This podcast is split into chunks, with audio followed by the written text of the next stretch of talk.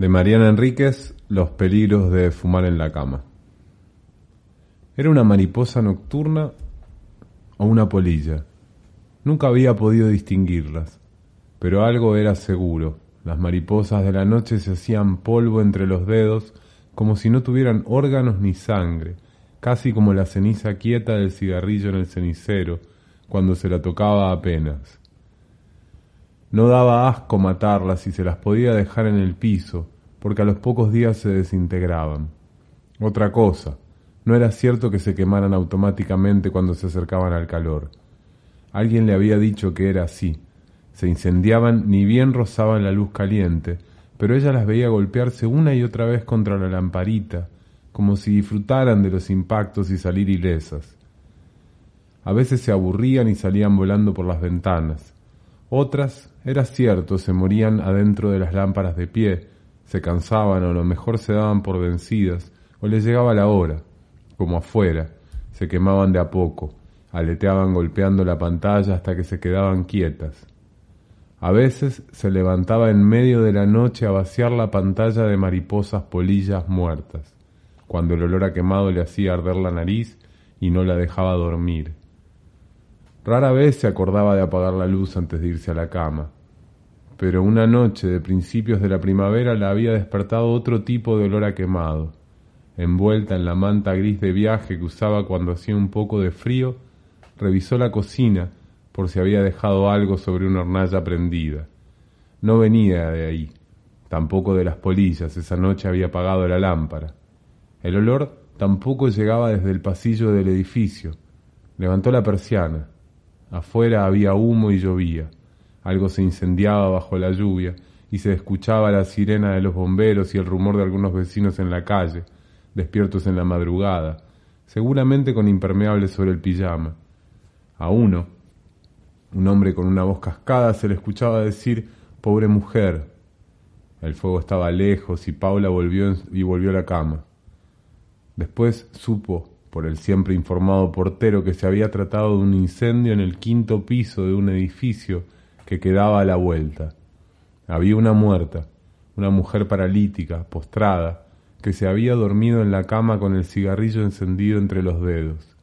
La hija que la cuidaba, y que era bastante mayor también, de unos sesenta años, se había dado cuenta tarde, cuando la despertó el humo, la tos, el ahogo, y no pudo salvarla. Pobre mujer, es un vicio maldito, dijo el portero, y agregó que la mujer fumaba mucho y no salía nunca. Paula quise decirle, ¿y usted cómo sabe que la señora fumaba tanto si me acaba de decir que no salía nunca? ¿Cuándo la veía fumar entonces? Pero se cayó la boca porque era imposible discutir con el portero y porque estaba empezando a imaginarse que la señora del quinto piso debía haber visto las llamas subir desde los pies y como no sentía nada en las piernas debió haber dejado que la manta se incendiara, y seguramente había pensado por qué no dejar que el fuego continuara e hiciera su trabajo. Debía ser doloroso, pero ¿cuánto podía tardar antes de que una mujer como ella, vieja y con los pulmones agotados, se desmayara? Qué alivio para la hija, además. El portero la devolvió al palier y la arrancó de ese mundo vagamente tranquilizador de ancianas quemadas, para avisarle que durante la semana un muchacho iba a pasar a fumigar los departamentos. Paula le dijo que bueno, y después pensó que si escuchaba el timbre le iba a abrir la puerta al fumigador, aunque en su departamento no había tantos bichos salvo las mariposas polillas, y estaba segura de que el veneno no las iba a matar, porque no vivían ahí, venían de la calle. En su casa no vivía nada, ni las plantas que se habían muerto prolijamente en los últimos meses una detrás de otra sin superponerse, en el departamento solo vivía ella. Despidió al portero y se fue directo a la cama. Las sábanas estaban impregnadas de olor a milanesas de pollo. Había hecho dos al horno la noche anterior y había sido muy difícil sacarlas del freezer. La bolsa de nylon se había pegado al hielo. Tuvo que usar agua muy caliente, casi hirviendo, y se quemó las piernas desnudas con algunas gotas. Resultó un método inútil y trató de despegarlas con un cuchillo tramontina, y se rió de ella entre las lágrimas de autocompasión, pensando que debía parecer una asesina serial acuchillando la heladera, el brazo en alto y con el cuchillo bajando como un picahielo. Finalmente arrancó las milanesas con las manos ya adormecidas del frío y las metió en el horno.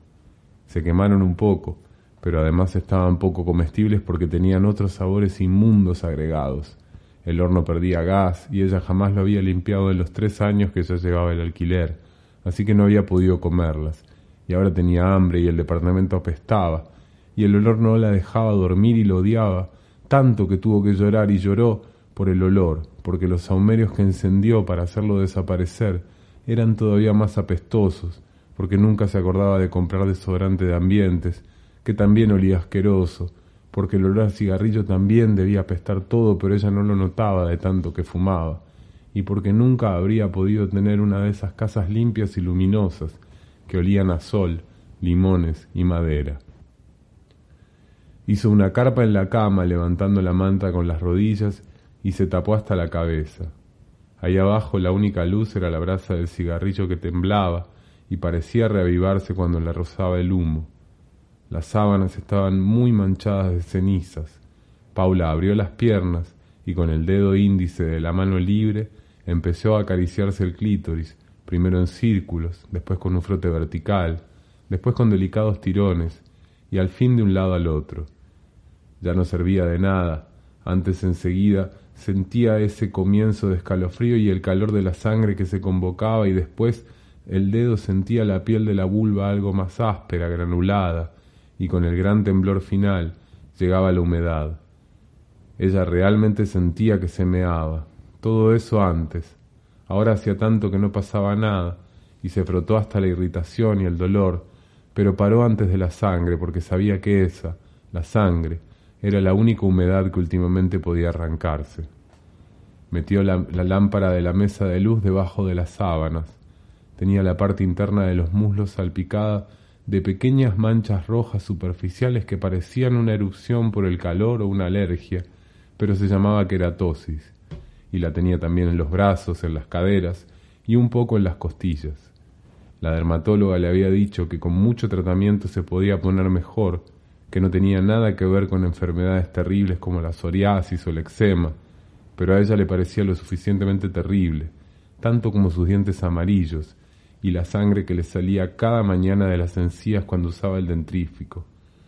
No un sangrado momentáneo, verdaderos chorros que caían en la pileta blanca. Se llamaba piorrea, aunque los dentistas ahora usaban un nombre más elegante que no podía recordar. Prefería la verdad, prefería la piorrea. El cuerpo le estaba fallando de muchas maneras más en las que no quería ni pensar.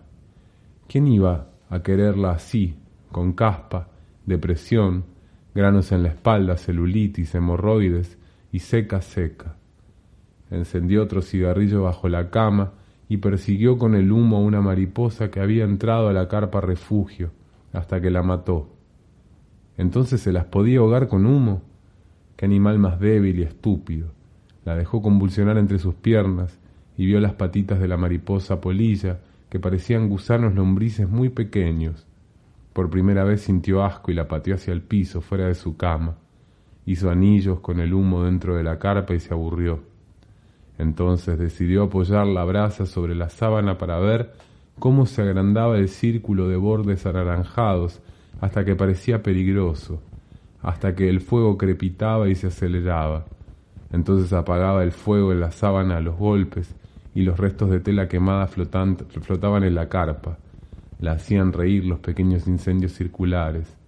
Si sacaba la cabeza de la carpa y se asomaba a la semioscuridad de su habitación, los agujeros quemados en la sábana dejaban pasar la luz de la lámpara y los rayos se reflejaban en el techo que parecía cubierta de estrellas. Tenía que hacer más agujeros, porque lo supo ni bien lo vio. Lo único que quería era un cielo estrellado sobre su cabeza. Eso era lo único que quería.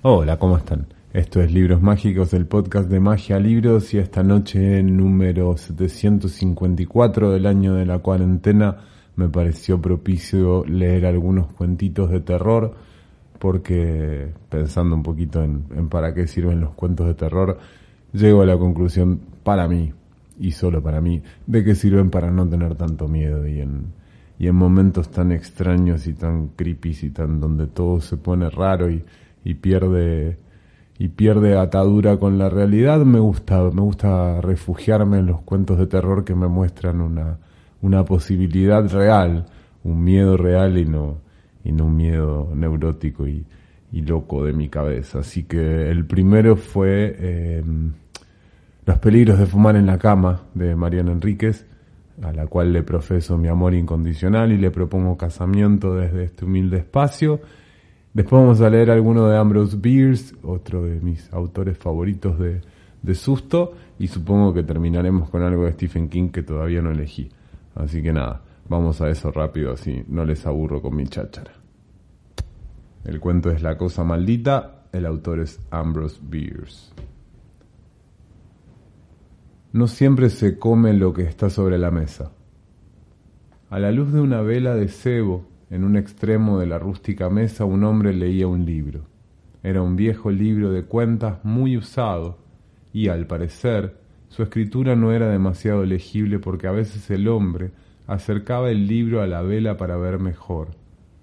En esos momentos, la mitad de la habitación quedaba en sombra y sólo era posible entrever unos rostros borrosos, los de ocho hombres que estaban con el lector. Siete de ellos se hallaban sentados inmóviles y en silencio junto a las paredes de troncos rugosos, y dada la pequeñez del cuarto, a corta distancia de la mesa. De haber extendido un brazo cualquiera de ellos habría rozado al octavo hombre, que tendido boca arriba sobre la mesa, con los brazos pegados a los costados, estaba parcialmente cubierto con una sábana. Era un muerto. El hombre del libro leía en voz baja. Excepto el cadáver, todos parecían esperar que algo sucediera. Una serie de extraños ruidos de desolación nocturna penetraba por la abertura que hacía de ventana. El largo aullido innombrable de un coyote lejano, la incesante vibración de los insectos en los árboles, los gritos extraños de las aves nocturnas tan diferentes del canto de los pájaros durante el día el zumbido de los grandes escarabajos que vuelan desordenadamente y todo ese coro indescifrable de leves sonidos que, cuando de golpe se interrumpe, creemos haber escuchado solo a medias, con la sospecha de haber sido indiscretos. Pero nada de esto era advertido en aquella reunión. Sus miembros, según se apreciaba en sus rostros hoscos con aquella débil luz, no parecían muy partidarios de fijar la atención en cosas superfluas. Sin duda alguna eran hombres de la, de la vecindad, granjeros y leñadores. El que leía era un poco diferente. Tenía algo de hombre de mundo, sagaz, aunque su indumentaria revelaba una cierta relación con los demás.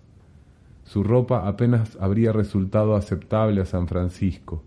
Su calzado no era el típico de la ciudad, y el sombrero que había en el suelo a su lado era el único que no lo llevaba puesto no podía ser considerado un adorno personal sin perder todo su sentido.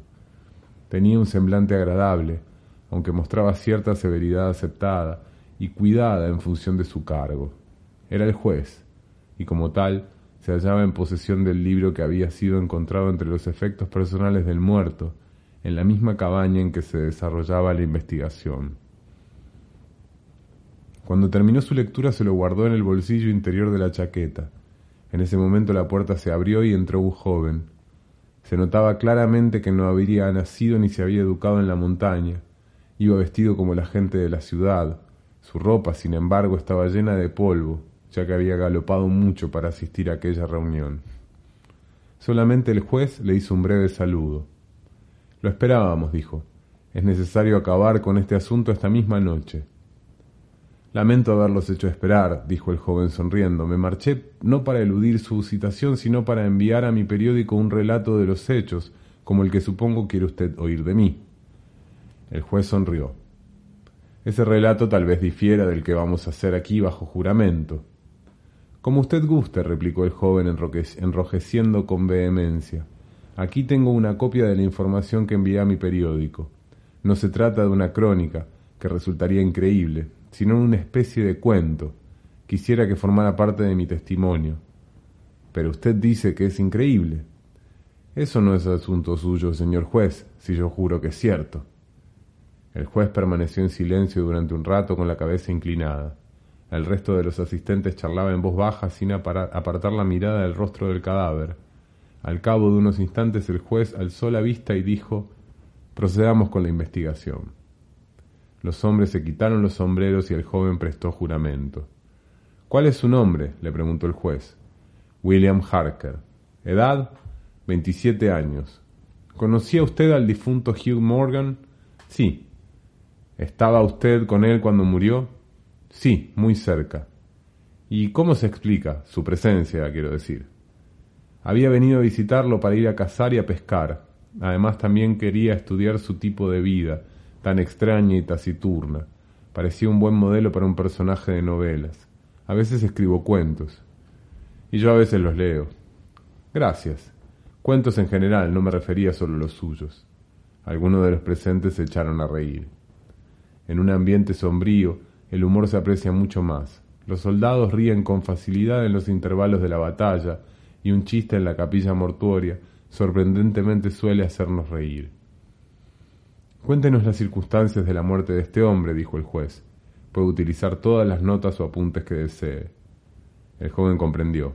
Sacó un manuscrito del bolsillo de su chaqueta y tras acercarlo a la vela pasó las páginas hasta encontrar el pasaje que buscaba y entonces empezó a leer. 2.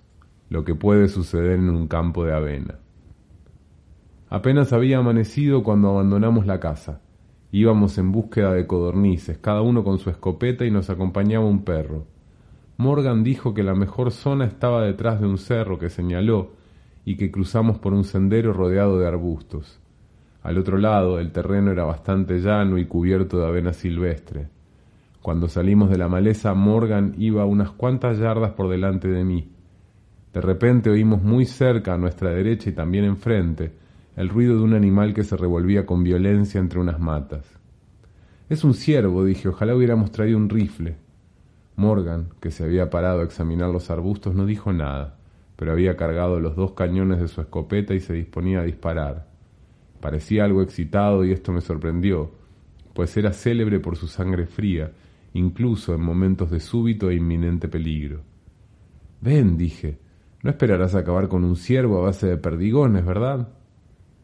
No contestó, pero cuando se volvió hacia mí vi su rostro y quedé impresionado por su expresión tensa, alarmada. Comprendí entonces que algo serio ocurría, y lo primero que intuí fue que nos habíamos topado con un oso. Colgué mi escopeta y avancé hasta donde estaba Morgan. Los arbustos ya no se movían y el ruido había cesado, pero mi amigo observaba el lugar con la misma atención. ¿Pero qué pasa? ¿Qué diablos es? le pregunté. Esa cosa maldita, contestó sin volverse. Su voz sonaba ronca y extraña. Estaba temblando. Iba a decir algo cuando vi que la avena que había en torno al lugar se movía de un modo inexplicable. No sé cómo describirlo, era como si empujada por una ráfaga de viento, no solo se cimbreara, sino que se tronchaba y no volvía a enderezarse, y aquel movimiento se acercaba lentamente hacia nosotros.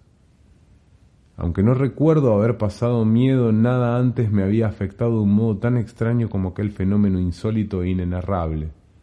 Recuerdo, y lo comento porque me vino entonces a la memoria, que una vez al mirar distraídamente por una ventana confundí un cercano arbolito con otro grupo de árboles mucho más grandes que estaban más lejos. Parecía del mismo tamaño que estos, pero al estar más claro y marcadamente definido en sus detalles, no armonizaba con el resto.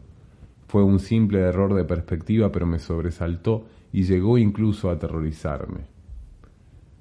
Confiamos tanto en el buen funcionamiento de las leyes naturales que su suspensión aparente nos parece una amenaza para nuestra seguridad, un aviso de alguna calamidad inconcebible. Del mismo modo, aquel movimiento de la maleza, al parecer sin causa, y su aproximación lenta e inexorable, resultaban inquietas. Mi compañero estaba realmente asustado. Apenas pude dar crédito a mis ojos cuando le vi arrimarse la escopeta al hombro y vaciar los dos cañones contra el cereal en movimiento. Antes de que el humo de la descarga hubiera desaparecido, oí un grito feroz, un alarido como el de una bestia salvaje, y vi que Morgan tiraba su escopeta y a todo correr desaparecía de aquel lugar. En ese mismo instante fui arrojado al suelo por el impacto de algo que el humo ocultaba, una sustancia blanda y pesada que me embistió con gran fuerza. Cuando me puse de pie y recuperé mi escopeta que me había sido arrebatada de las manos, oí a Morgan gritar como si agonizara. A sus gritos se unían aullidos feroces, como cuando dos perros luchan entre sí. Completamente aterrorizado me incorporé con gran dificultad y dirigí la vista hacia el lugar porque el amigo había desaparecido. Que Dios me libre de otro espectáculo como aquel. Morgan estaba a unas treinta yardas, tenía una rodilla en tierra, la cabeza con su largo cabello revuelto, descoyuntada espantosamente hacia atrás, y era presa de unas convulsiones que zarandeaban todo su cuerpo. Su brazo derecho estaba levantado y por lo que pude ver había perdido la mano, al menos yo no la veía. El otro brazo había desaparecido. A veces tal como ahora recuerdo aquella escena extraordinaria, no podía distinguir más que una parte de su cuerpo. Era como si hubiera sido parcialmente borrado. Ya sé, es extraño, pero no sé expresarlo de otra forma y al cambiar de posición volviera a apreciarse de vuelta su totalidad. Debió de ocurrir todo en unos pocos segundos, durante los cuales Morgan adoptó todas las posturas posibles del obstinado luchador que es derrotado por un peso y una fuerza superiores. Yo solo lo veía a él y no siempre con claridad. Durante el incidente soltaba gritos y profería maldiciones acompañadas de unos rugidos furiosos como nunca antes había oído salir de la garganta de un hombre o una bestia. Permanecí en pie por un momento sin saber qué hacer hasta que decidí tirar la escopeta y correr en ayuda de mi amigo. Creí que estaba sufriendo un ataque, una especie de colapso. Antes de llegar a su lado lo vi caer y quedar inerte. Los ruidos habían cesado, pero volví a ver con un sentimiento de terror como jamás había experimentado el misterioso movimiento de la vena que se extendía desde la zona pisoteada en torno al cuerpo de Morgan hacia los límites del bosque. Solo cuando hubo alcanzado los primeros árboles aparté la vista de aquel insólito fenómeno y miré a mi compañero. Estaba muerto. 3. Un hombre desnudo puede estar hecho jirones. El juez se levantó y se acercó al muerto. Tiró de un extremo de la sábana y dejó el cuerpo al descubierto. Estaba desnudo y a la luz de la vela mostraba un color amarillento.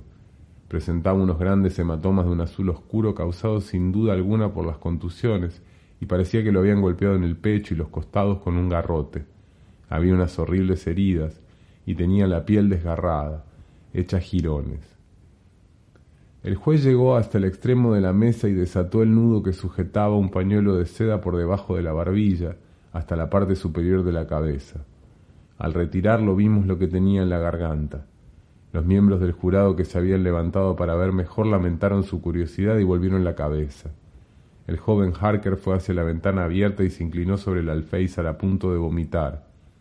Después de cubrir de nuevo la garganta del muerto, el juez se dirigió a un rincón de la habitación en el que había un montón de prendas. Empezó a coger una por una y a examinarlas mientras las sostenía en alto. Estaban destrozadas y rígidas por la sangre seca. El resto de los presentes prefirió no hacer un examen más exhaustivo. A decir verdad, ya habían visto este tipo de cosas antes. lo único que les resultaba nuevo era el testimonio de Harker. Señores, dijo el juez, estas son todas las pruebas que tenemos. Ya saben su cometido. Si no tienen nada que preguntar, pueden salir a deliberar. El presidente del jurado, un hombre de unos sesenta años, alto, con barba y toscamente vestido, se levantó y dijo Quisiera hacer una pregunta, señor. ¿De qué manicomio se ha escapado este último testigo? Señor Harker, dijo el juez con tono grave y tranquilo, ¿de qué manicomio se ha escapado usted? Harker enrojeció de nuevo, pero no contestó y los siete individuos se levantaron y abandonaron solemnemente la cabaña uno tras otro. Se ha terminado ya de insultarme, señor, dijo Harker tan pronto como que se quedó a solas con el juez. Supongo que puedo marcharme, ¿no es así? En efecto. Harker avanzó hacia la puerta y se detuvo con la mano en el picaporte. Su sentido profesional era más fuerte que su amor propio. Se volvió y dijo ese libro que tiene ahí es el diario de Morgan, ¿verdad? Debe ser muy interesante porque mientras prestaba mi testimonio no dejaba de leerlo. ¿Puedo verlo? Al público le gustaría. Este libro tiene poco que añadir a nuestro asunto, contestó el juez mientras se lo guardaba. Todas las, las, anotaciones son anteriores a la muerte de su autor. Al salir Harker, el jurado volvió a entrar y permaneció en pie en torno a la mesa en la que el cadáver cubierto de nuevo se perfilaba claramente bajo la sábana. El presidente se sentó cerca de la vela, sacó del bolsillo lápiz y papel y redactó laboriosamente el siguiente veredicto, que fue firmado con más o menos esfuerzo por el resto. Nosotros, el jurado, consideramos que el difunto encontró la muerte al ser atacado por un puma, aunque alguno cree que sufrió un colapso. 4. Una explicación desde la tumba. En el diario del difunto Hugh Morgan hay ciertos apuntes interesantes que pueden tener valor científico. En la investigación que se desarrolló junto a su cuerpo, el libro no fue citado como prueba porque el juez consideró que podría haber confundido a los miembros del jurado. La fecha del primero de los apuntes mencionados no puede apreciarse con claridad por estar rota la parte superior de la hoja correspondiente y el resto expone lo siguiente. Corría describiendo un semicírculo con la cabeza vuelta hacia el centro y de pronto se detenía y ladraba furiosamente. Al final echó a correr hacia el bosque a gran velocidad. En un principio pensé que se había vuelto loco, pero al volver a casa no encontré otro cambio en su, conducta que no fuera el lógico del miedo al castigo. ¿Puede un perro ver con la nariz? ¿Es que los olores impresionan algún centro cerebral con imágenes de las cosas que los producen. 2 de septiembre. Anoche, mientras miraba las estrellas en lo alto del cerco que hay al este de la casa, vi cómo desaparecían sucesivamente de izquierda a derecha. Se apagaban una a una por un instante y en ocasiones unas pocas a la vez, pero todas las que estaban a un grado o dos por encima del cerco se eclipsaban totalmente. Fue como si algo se interpusiera entre ellas y yo, pero no conseguí verlo, pues las estrellas no emitían suficiente luz para delimitar su contorno. Uf, esto no me gusta nada.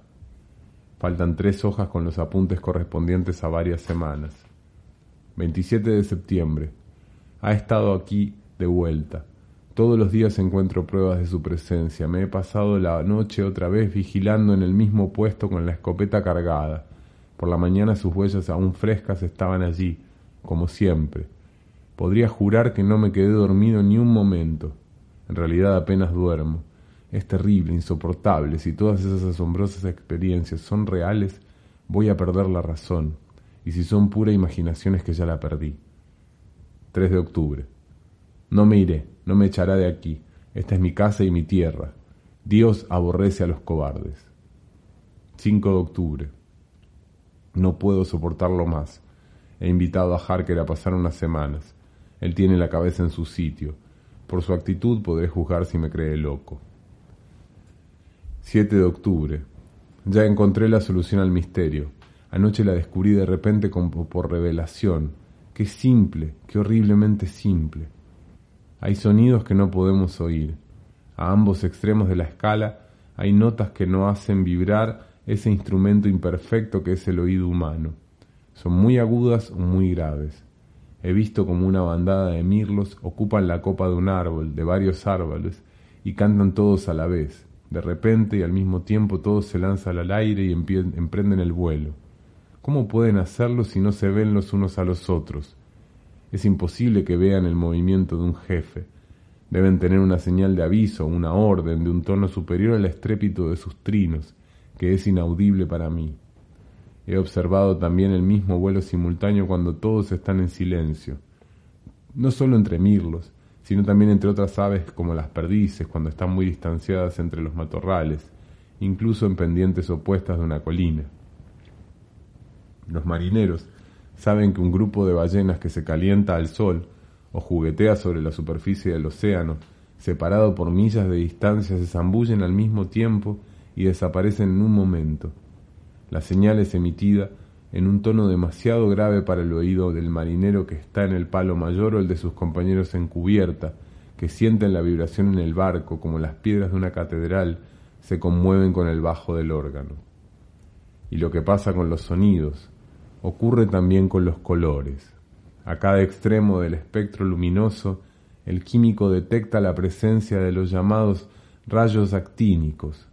Representan colores, colores integrales en la composición de la luz, que somos incapaces de reconocer. El ojo humano también es un instrumento imperfecto y su alcance llega solo a unas pocas octavas de la verdadera escala cromática. No estoy loco. Lo que ocurre es que hay colores que no podemos ver. Y Dios me ampare, la cosa maldita es de uno de esos colores.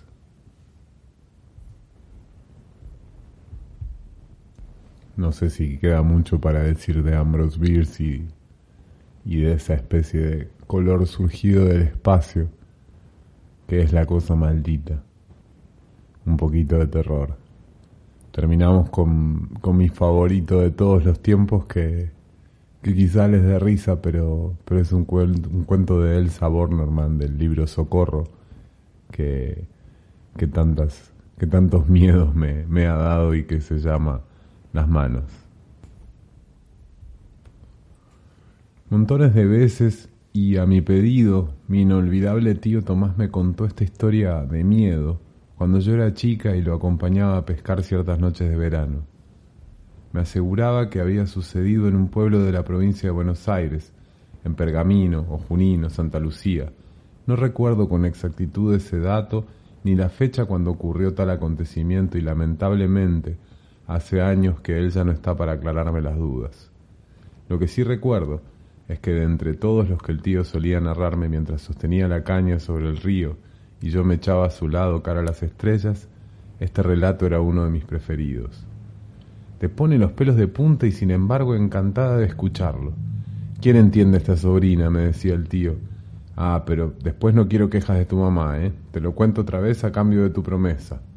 Y entonces yo volví a prometerle que guardaría el secreto, que mi madre no iba a enterarse que él había vuelto a narrármelo, que iba a aguantarme sin llamarla, y si no podía dormir más tarde cuando de regreso a casa me fuera a la cama y a la soledad de mi cuarto. Siempre cumplí con mis promesas, por eso esta historia de manos, como tantas otras que sospecho eran inventadas por mi tío o recordadas desde su propia infancia, me fue contada una y otra vez. Y una y otra vez la conté yo misma, años después, a mis propios sobrinijos, así como ahora me dispongo a contártela, como si también fueras mi sobrina o sobrina, mi hija o mi hijo, y me pidieras, dale, tío, dale, mami, un cuento de miedo. Y bien, aquí va. Martina, Camila y Oriana eran amigas amiguísimas. No solo concurrieron a la misma escuela, sino que también se encontraban fuera de los horarios de clases, unas veces para preparar tareas escolares y otras simplemente para estar juntas. De otoño a primavera las tres solían pasar algunos fines de semana en la casa de campo que la familia de Martina tenía en las afueras de la ciudad. ¿Cómo se divertían entonces? Tantos juegos al aire libre, paseos en bicicletas, cabalgatas, fogones al anochecer. Aquel sábado de pleno invierno, por ejemplo, lo habían disfrutado por completo y la alegría de las tres nenas se prolongaba aún durante la cena en el comedor de la casa de campo, porque la abuela Odila les reservaba una sorpresa. Antes de ir a dormir les iba a enseñar unos pasos de zapateo americano, al compás de viejos discos que había traído especialmente para esa ocasión. Adorable la abuela de Martina, no aparentaba la edad que tenía. Siempre dinámica, coqueta, de buen humor, conversadora. Había sido una excelente bailarina de tap. Las chicas lo sabían y por eso le habían insistido para que bailara con ellas. ¿Por qué no lo dejan para mañana en la tardecita? Eh? Ya es hora de ir a descansar. Además, la abuela no paró un minuto en todo el día, debe estar agotada. La mamá de Martina trató en vano de convencerlas para que se fueran a dormir a las cuatro, y no solo las niñas, porque la abuela tampoco estaba dispuesta a concluir aquella jornada sin la anunciada sesión de baile. Así fue como, al rato, y mientras los padres, los perros y la gata se ubicaban en la sala de estar a manera de público, la abuela y las tres nenas se preparaban para la función casera de zapateo americano. Afuera el viento parecía querer sumarse con su propia melodía, silbaba con intensidad entre los árboles. Arriba, bien arriba, el cielo con las estrellas escondidas tras espesos nubarrones. La improvisada clase de baile se prolongó cerca de una hora, el tiempo suficiente como para que Martina, Camila y Oriana aprendieran entre risas algunos pasos de tap y la abuela quedara exhausta y muy acalorada. Pronto todos se retiraron a sus cuartos. Alrededor de la casa, la noche tan negra como el sombrero de copa que habían usado para la función. Las tres nenas ya se habían acostado, ocupaban el cuarto de huéspedes como en cada oportunidad que pasaban en esa casa. Era un dormitorio amplio ubicado en el primer piso. Tenía ventanas que se abrían sobre el parque trasero del edificio y a través de las cuales solía filtrarse el resplandor de la luna, aunque no en noches como aquella, claro, en que la oscuridad era un enorme poncho cubriéndolo todo. En el cuarto había tres camas de una plaza colocadas en forma paralela, en hilera y separadas por sólidas mesas de luz. En la cama de la izquierda, Martina, porque prefería el lugar junto a la puerta, en la cama de la derecha Camila, porque le gustaba el sitio al lado de la ventana. En la cama del medio Oriana, porque era miedosa y decía que así se sentía protegida por sus amigas. Las chicas acababan de dormirse cuando las despertó de repente la voz del padre, terminada de vestirse, nuevamente y deprisa, a la par que les decía, La abuela se descompuso, nada grave, creemos, pero vamos a llevarla hasta el hospital del pueblo para que la revisen, así nos quedamos tranquilos. Enseguida volvemos. Ah, dice mamá que no vayan a levantarse, que traten de dormir hasta que regresemos. Hasta luego. Dormir. ¿Quién podía dormir después de esa mala noticia? Las chicas no, al menos, preocupadas como se quedaban por la salud de la querida abuela, y menos pudieron dormir minutos después de que oyeran el ruido del auto del padre saliendo por la casa, ya que la angustia de la espera se agregó el miedo por los tremendos ruidos de la tormenta que finalmente había decidido desmalezarse sobre la noche. Truenos y rayos que conmovían el corazón, relámpagos como gigantescas y electrizadas luciérnagas, el viento volcándose como pocas veces antes. Tengo miedo, tengo miedo, gritó Oriana de repente. Las otras dos también lo tenían, pero permanecían calladas, tragándose la inquietud. Martina trató de calmar a su amiga, y de calmarse, por qué negarlo, encendiendo su velador. Camila hizo lo mismo. La cama de Oriana fue entonces la más iluminada de las tres, ya que al estar en medio de las otras recibía la luz directa de los dos veladores. No pasa nada. La tormenta empeora la situación, eso es todo, decía Martina, dándose ánimo ella también con sus propios argumentos.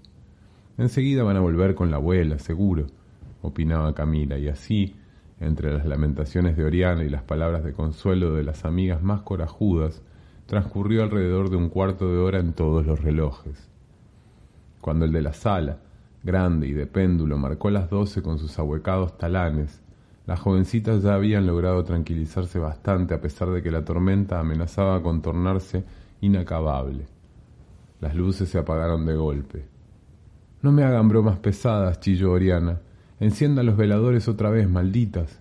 Y asustada ella misma tanteó sobre las mesitas para encontrar las perillas. Solo encontró las manos de sus amigas haciendo lo mismo. Yo no apagué nada, boba, protestó Camila.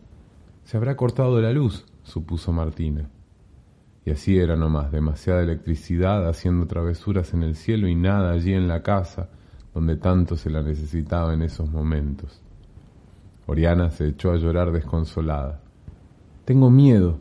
Hay que ir a buscar las velas a la cocina, hay que bajar a buscar fósforos y velas, una linterna. Ay, qué, ay, qué, que viva la señorita. ¿Y quién baja, eh?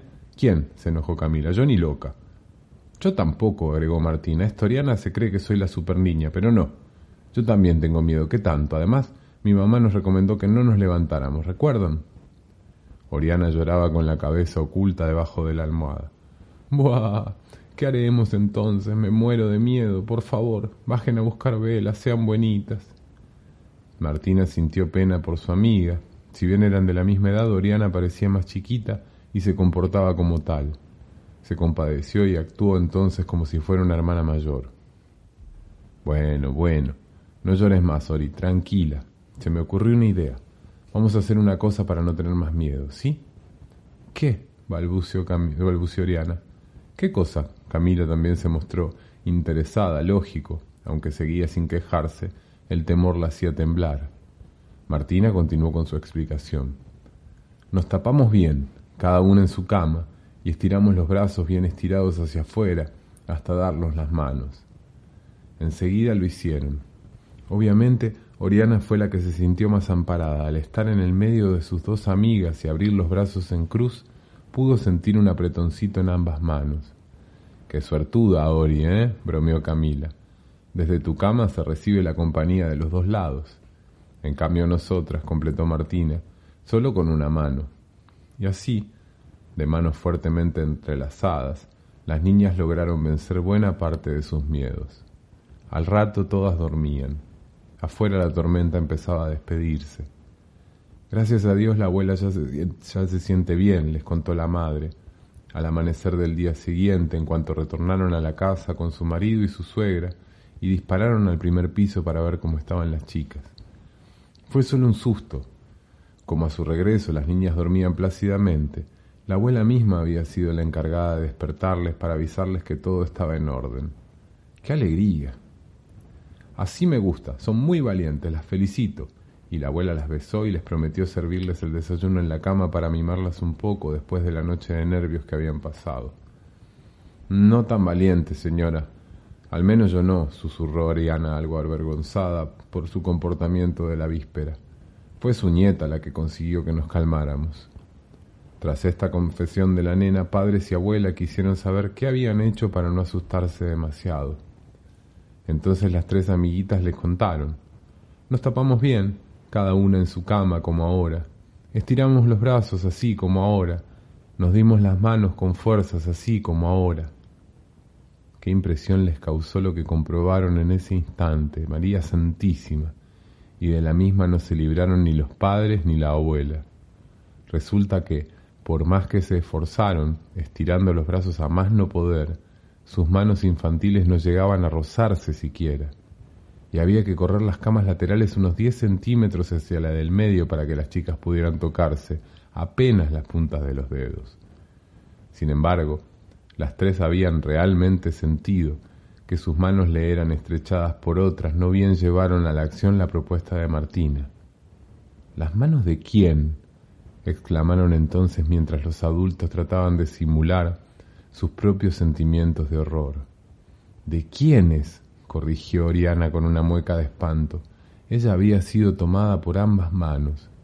Manos. Cuatro manos más, aparte de las seis de las niñas, moviéndose en la oscuridad de aquella noche al encuentro de otras, en busca de aferrarse entre sí. Manos humanas, manos espectrales, ¿Acaso, a veces de tanto en tanto, los fantasmas también tengan miedo y nos necesiten? Hermoso este cuento de, de Elsa Bornerman, del libro Socorro, un libro de hace muchísimo tiempo. Supongo que lo habrán leído, pero me pareció súper súper propicio para esta noche de cuentos de miedo, de cuentos de terror para no tener miedo. Está, está jodido está jodido para mí no, no, tener, no tener miedo. Se complica, se complica con toda la situación cuarentena, el laburo, se complica todo y, ando un poco preocupado. Y me parece que, que, como siempre lo mejor para no preocuparse es, es recurrir al terror. Así que les dejo estos cuentitos. Eh, algunos los tenemos en la librería, Los peligros de fumar en la cama, el libro de cuentos de Mariana Enrique está de Ambrose Bierce seguro tenemos algo y el de Socorro suele, suele estar. Creo que ahora no lo tenemos, pero lo vamos a tener pronto. Así que bueno, cuando tengan miedo, recuerden que el terror existe para, para sacarnos de los miedos y, y devolvernos algo un poquito más grande que nosotros. Esto ha sido el podcast de la noche de hoy. Esto es Libros Mágicos, el podcast de Magia Libros. Mi nombre es Sebastián y como siempre les digo, pórtense mal háganla bien y no tengan miedo, tengan terror. Les mando un beso enorme.